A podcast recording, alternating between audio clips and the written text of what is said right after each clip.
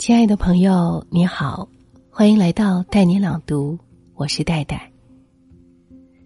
曾经有一个调查显示，百分之八十的人都有这样的生活烦恼：每天忙得要死，结果却没有什么成果；晚上的时候不想睡觉，早上起不来床；工作的时候昏昏欲睡。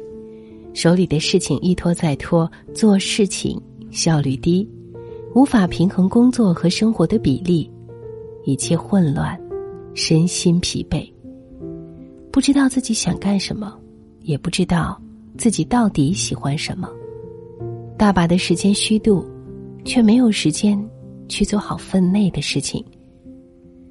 可能这一系列问题，都被称为都市焦虑症。我想，这种焦虑症，很多人都曾经有过。不知道，亲爱的你有没有呢？你有没有想过，到底自己的时间都跑哪儿去了？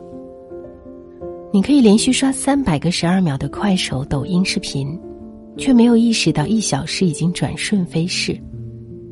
你上班坐地铁不停的刷手机，到站后你想不起来坐地铁这一小时干了什么。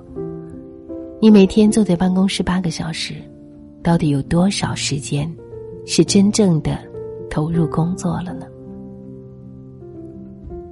曾经有一位心理学家在研究课题：是什么让高等演奏家比中等演奏家更加优异？他们将研讨目标分成两组，一组是有希望变成大师的精英演奏者，一组是一般的演奏爱好者。普通演奏者一般将练习分散到一天完成，而高手演奏者则不一样，他们集中在两个时段完结：早上和下午。研究表明，越是优秀的演奏者，越擅长时间管理，他们反而有更多的时间休息和娱乐。那些不擅长管理自己时间的人，往往平庸而忙碌。还有一位创业者的成功前后的生活状态。他说：“以前我每天早上五点出门，工作到半夜，在车里面喝一杯咖啡，吃个速食面包就当早饭了。中饭不吃，晚饭就狼吞虎咽，可能随手解决。有一次在给车加油的时候，竟然忘了把加油管拿下来，差点直接把车开走了。每天的状态都糟糕极了。”当然，工作进展也非常的慢，身体发出了不健康的信号，更别提有时间照顾家人了。后来我意识到这样不行，慢慢的我开始调整自己。我在每天背包里会放一个三色的笔记本，分别代表工作、生活、临时事件，把最重要的事情加重标出来并优先完成，其他事件再按照优先级。一一完成。现在呢，我不但能够处理好手里的工作，还经常有时间去度假。最关键的是，我没有一点紧张、着急、超负荷或者是内疚的感觉。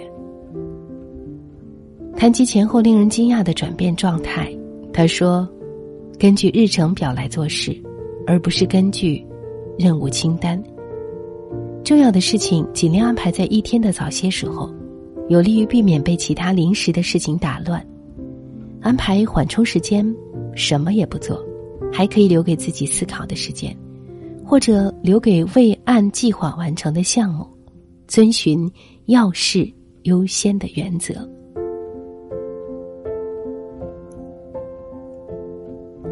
曾经也有一个时间日记的项目记录。一位忙碌的女士生命当中的一千零一天，在其中一个星期三的晚上，回家时发现热水器坏了，地下室被淹了，场面令人崩溃。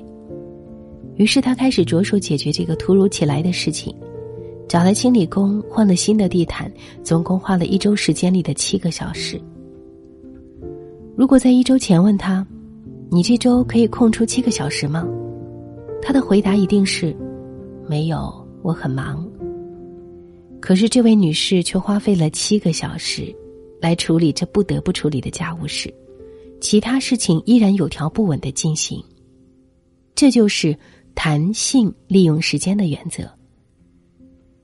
我们没有办法创造更多的时间，但是要会调整时间，并适应我们选择去做的事情。所以，时间管理的关键是，我们对待重要的事情，要像对待坏了的热水器一样。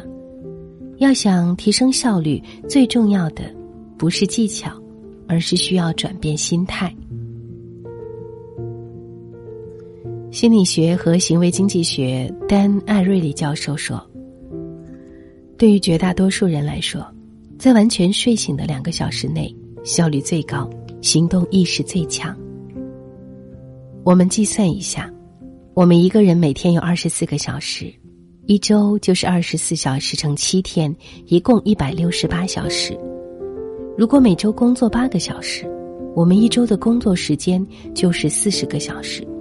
那如果每天早起两个小时，一周就会多出十个小时的有效时间去做重要的事情。早起三光，晚起三慌。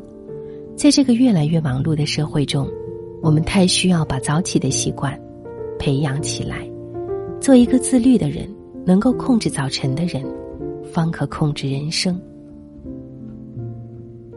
亲爱的朋友，听到这里，你还会说：“我真的太忙了吗？”我们每个人每一天都有同等充足的时间。即使再忙，也有时间去做重要的事情。我们都可以用所拥有的时间过想要的生活。每一个不起眼的时刻，其实都是潜力无限的。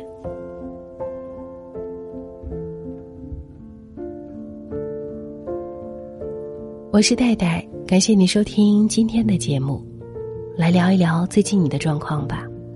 不知道，亲爱的你，有没有一种？有效的时间管理方法，也可以在“带你朗读”的微信公众号找到我，和我来聊一聊。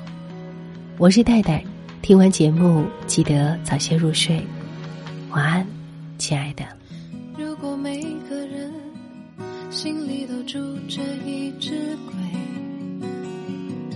是否要感谢在先行前抽身而退？都已经学会是非包围，先闭上嘴。那些亏别白费。信念上有碎，都经历过事与愿违。时下的氛围，不留心贩卖你的伤和眼泪，人人。往前，没有谁肯掉队，心着醉，但别。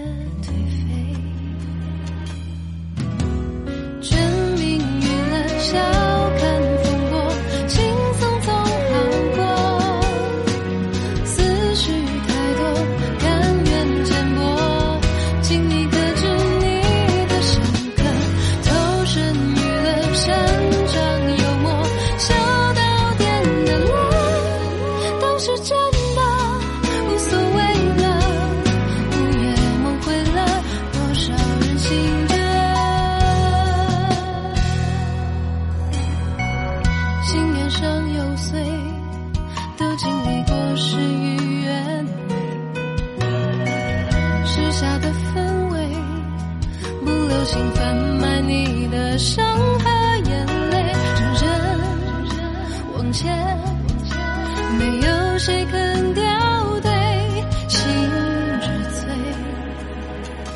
等别。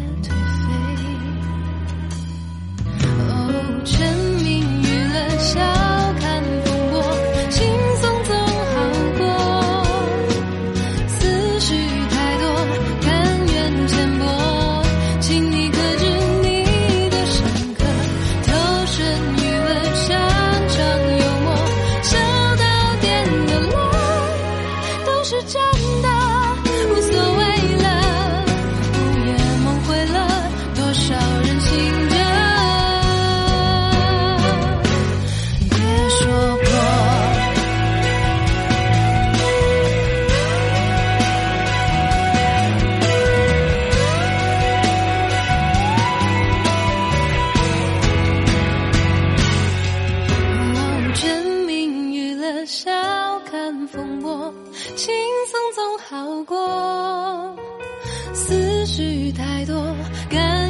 浅薄。